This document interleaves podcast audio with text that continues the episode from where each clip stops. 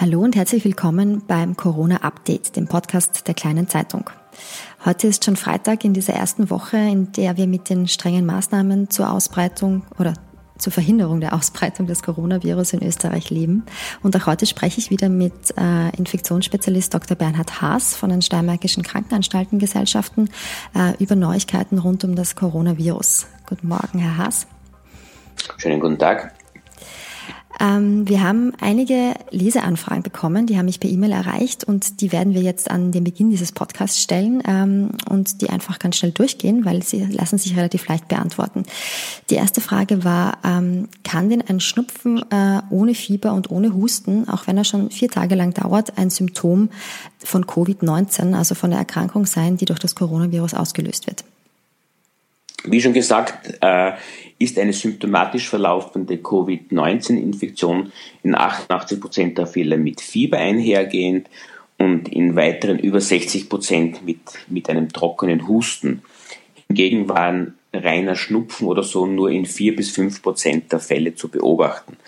Das heißt, wenn ein Patient nur Schnupfen hat und kein Fieber, dann ist die Wahrscheinlichkeit, dass sich hinter dieser Erkrankung eine Covid-19-Infektion versteckt, sehr, sehr gering, ist aber medizinisch gesehen nicht auszuschließen. Gut, eine einseitige Antwort. Es gilt sozusagen, es gilt, was ist die Konsequenz? Es gilt, dass auch diese Person, die Schnupfen hat, zu Hause bleiben soll und die allgemeinen Social Distancing Maßnahmen, die jetzt von der Bundesregierung für alle Leute verhängt worden sind, striktest einzuhalten sind. Gut. Dann haben wir noch eine Frage erhalten, nämlich ähm, kann denn eine Pneumokokkenimpfung vor dem Coronavirus schützen? Nein, leider nicht, weil Pneumokokken sind Bakterien und, und, diese, und, und das ist dann eine Impfung gegen einen bakteriellen Krankheitserreger und beim Coronavirus, wie schon im Namen enthalten ist, handelt es sich um einen Virus. Das heißt, ursächlich kann diese Erkrankung nicht gegen die Virusinfektion helfen. Wunderbar. Ähm, und dann haben wir noch eine Frage aus dem Alltag bekommen. Ähm, was muss man denn zu Hause beim Putzen beachten, wenn man sich äh, bestmöglich vor dem Coronavirus schützen muss? Also brauche ich spezielle Putzmittel, um mein Zuhause quasi virenfrei zu halten? Im Haushalt beim Reinigen der Küchenutensilien, der Türklinken und des, und des WCs sind die handelsüblichen Haushaltsreiniger in, auf alle Fälle ausreichend. Man braucht keine speziellen desinfizierenden Reiniger im Haushaltsbereich anwenden. Gut, ähm, wunderbar. Wir haben uns heute noch ein paar andere Themen vorgenommen. Ähm, Herr Dr. Haas, ähm, Sie haben mir im Vorgespräch schon gesagt, es gibt ein paar neue Daten, über die Sie gerne sprechen möchten. Ähm, da geht es einerseits, da geht es einmal vor allem um die Frage, welche Rolle spielen denn asymptomatische Patienten? Also Patienten, die keine Symptome zeigen oder auch nur milde Symptome zeigen, ähm, für die Ausbreitung äh, des Virus. Ähm, was, was können Sie uns da erzählen? Ja, hier versuche ich eine rezent äh, erschienene Studie in Science, das ist sozusagen eine, eine der meist angesehenen Fachjournale im Wissenschaftsbereich, ähm, zu, also inhaltlich wiederzugeben. Es ist, wie gesagt, eine, eine sehr hoch dotierte Studie äh, von Autoren des Global Infectious Diseases Team, vom Medical Research Council MRC, vom Imperial College in London, zusammen mit Jeffrey Shannon, einem sehr bekannten Epidemiologen von der Columbia University in New York City. Was haben Sie herausgefunden?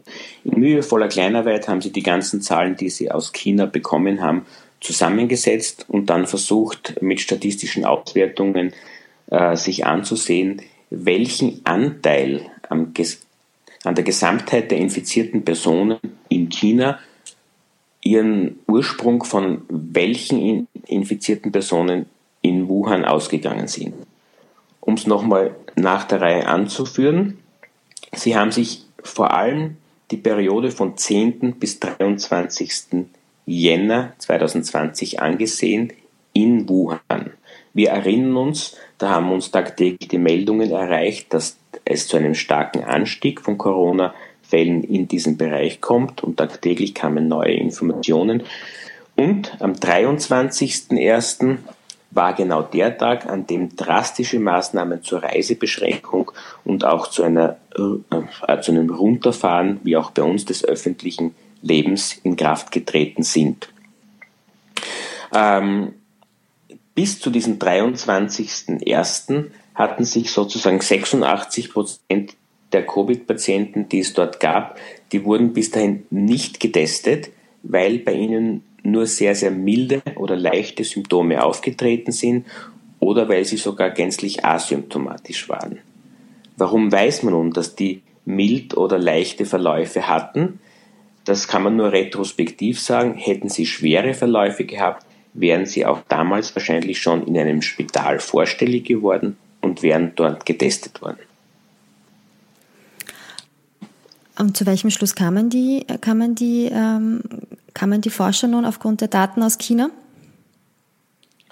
Ähm, in der weiteren Folge war, war ihr Schluss, dass diese 86 Prozent der SARS-CoV-2-infizierten zum damaligen Zeitpunkt nicht diagnostizierten Patienten, das heißt, äh, all diese Leute wussten nicht, dass sie infizierten, äh, infiziert sind, konnten natürlich auch nicht irgendwelche Isolationsmaßnahmen einhalten und diese Personen sind weiterhin herumgegangen, sie sind zur Schule gegangen, ins Restaurant gegangen, ins Kino gegangen etc. und haben so weitere Personen angesteckt. In dem mathematischen Modell, das die Autoren in der Fachpublikation vorgestellt haben, geht man nun davon aus, dass von diesen nicht diagnostizierten äh, Fällen insgesamt eben 79 Prozent aller Fälle in Wuhan ähm, sich der Großteil der Fälle, die sich dann auf ganz China ausgebreitet haben, ausgegangen sind. Was kann man daraus lernen? Man kann daraus lernen zwei Dinge. Dass weiterhin die Isolation einer der wichtigsten Faktoren ist, um eine Weiterverbreitung der Erkrankung zu verhindern, weil ähm, auch wenn milde und leichte, äh, äh, milde und leicht symptomatische Fälle nach diesem mathematischen Modell weniger ansteckend sind als schwersymptomatische. Ich fasse es jetzt nochmal mit anderen Worten zusammen.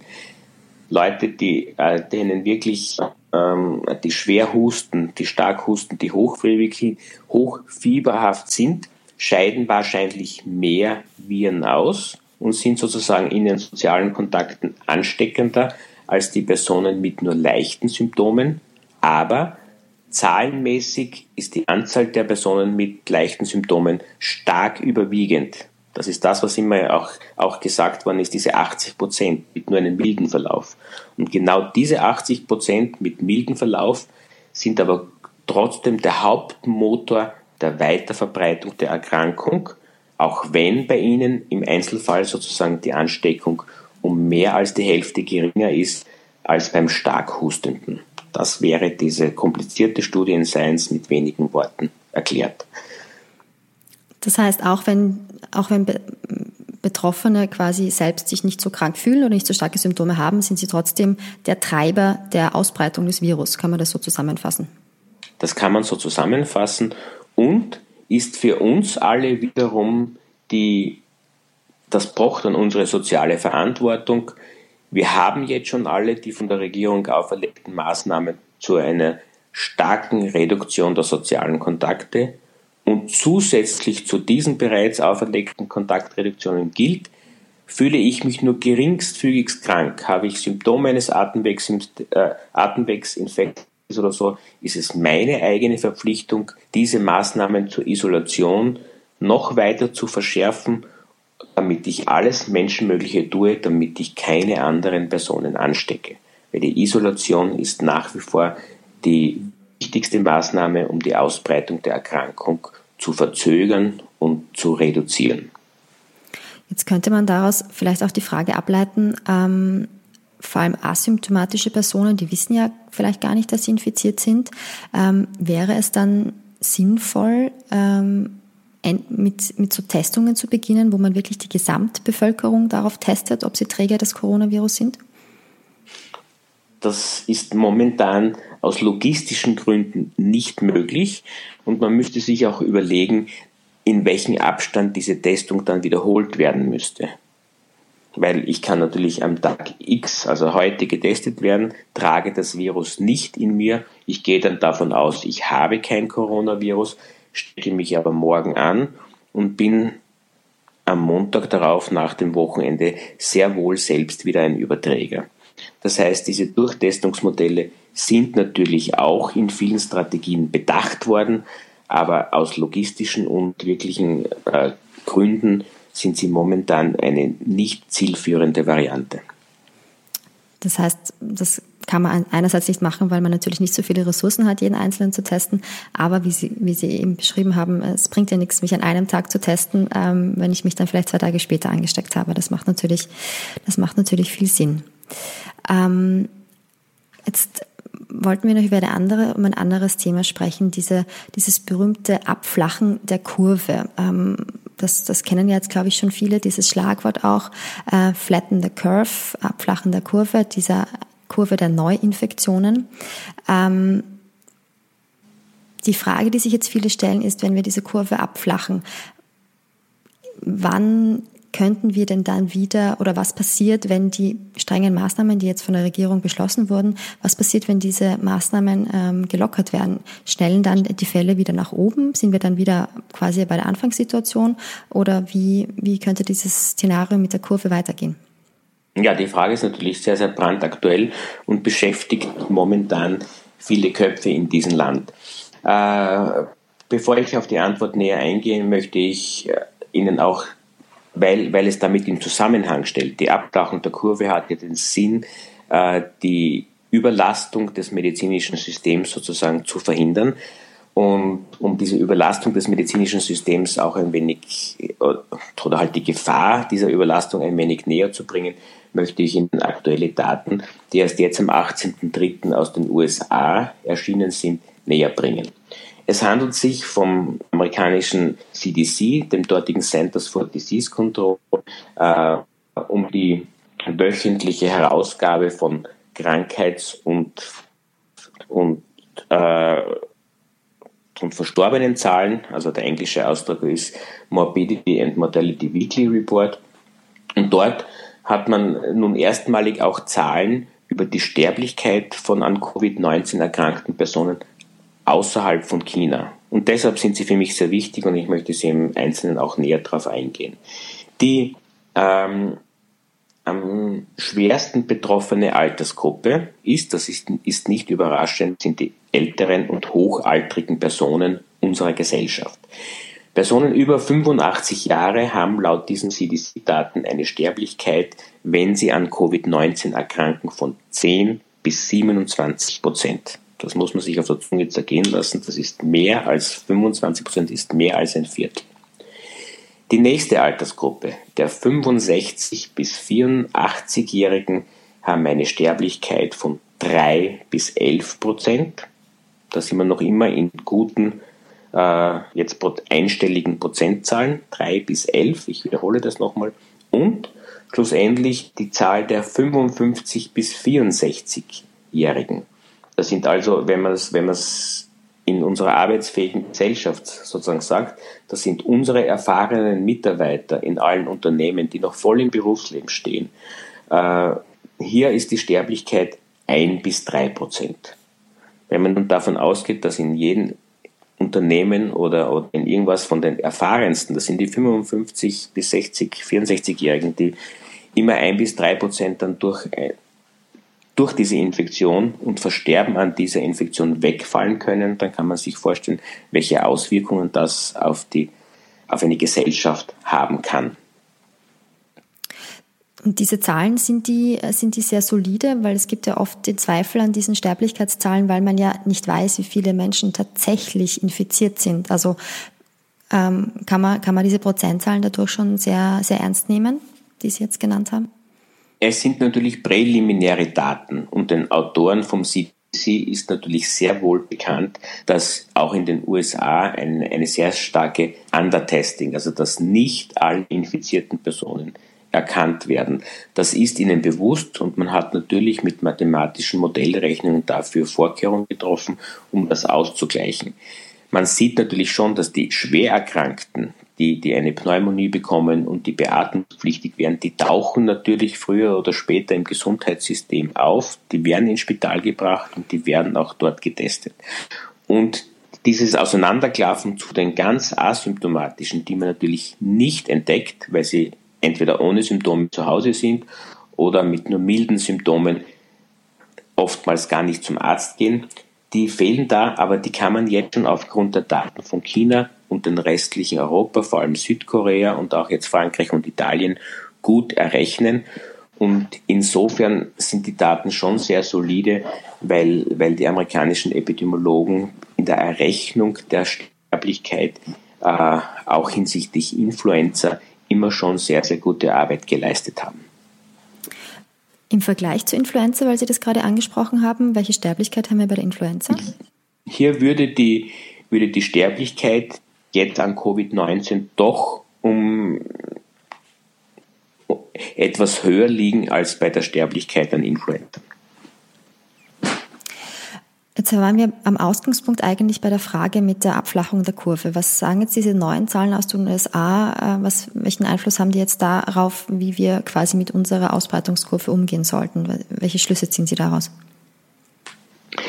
Lassen wir noch zu den Zahlen aus den USA etwas sagen. Da ist mir jetzt dann noch eingefallen, dass man in den Zahlen der USA äh, auch berücksichtigen muss, und das hat man auch bei präliminäre Daten aus, aus Italien gesehen, dass wahrscheinlich die Adipositas, also doch ein, ein, ein, ein, ein starkes Übergewicht, auch einen zusätzlichen Risikofaktor für einen schweren, Erkrankungs, schweren Erkrankungsverlauf darstellt. Und das wurde auch jetzt in den USA schon in den Daten eingeflossen und auch die ersten äh, Informationen, die wir von Italien erhalten haben, spiegeln dieses Bild wider.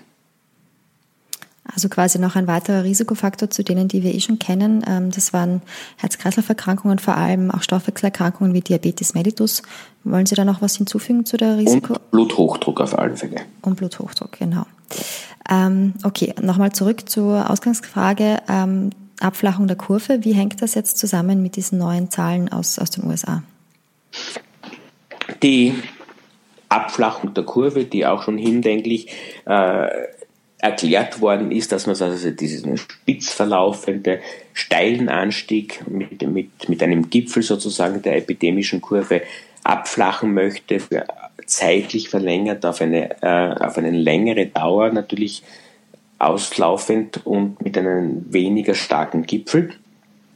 Das ist immer auch wichtig, wenn, wenn man sich vorstellt, jetzt in den ganzen bildlichen Darstellungen gab es da, da auch immer eine eingezeichnete horizontale Linie, oft nur sehr schwach eingezeichnet oder gestrichelt. Das war die Linie der Kapazitätsgrenze des Gesundheitssystems. Das heißt, man muss im Kampf gegen das Coronavirus zwei wichtige Dinge tun. Man muss diese epidemische Kurve versuchen abzuflachen und gleichzeitig die Kapazitäten des Gesundheitssystems zur Versorgung von Covid-19-Erkrankten nach oben bringen. Das heißt, ich bringe gleichzeitig diese gestrichelte Linie weiter nach oben in den, in den grafischen Darstellungen und flache die epidemische Kurve ab.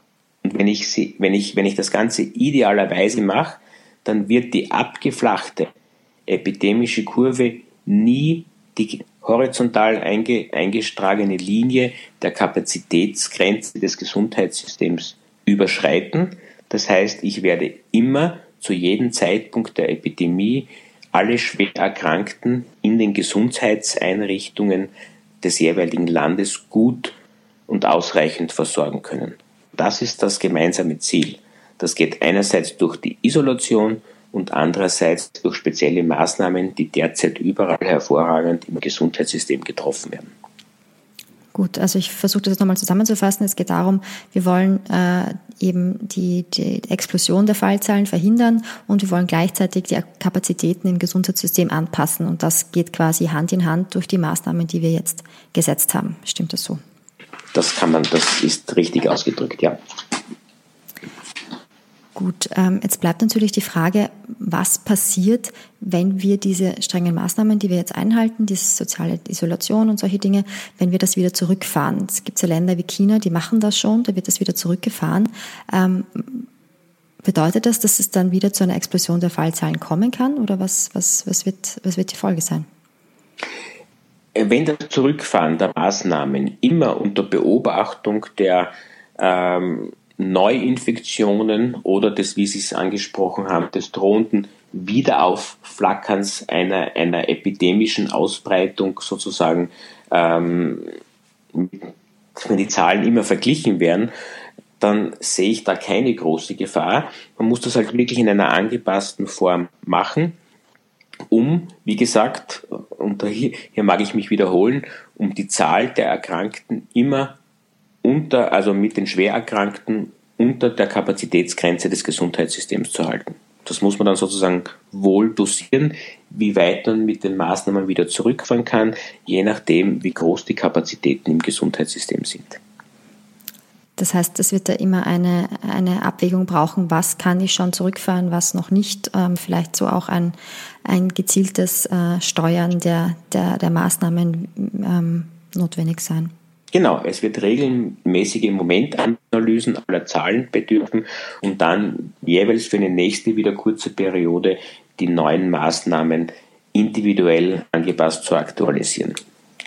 Gut, ähm, da jetzt schon einen, Zeit, einen Zeitraum ähm, zu benennen, dafür ist es wahrscheinlich zu früh, oder? Auf den wir uns Dafür ist es zu früh, weil wir erst Mitte nächster Woche die ersten Analysen anstellen können, wie, wie effizient sozusagen diese drastischen Maßnahmen der Bundesregierung äh, sich auf die, auf die mögliche und erhoffte Einbremsung der Neuanstiege der Erkrankungszahlen ausgewirkt haben.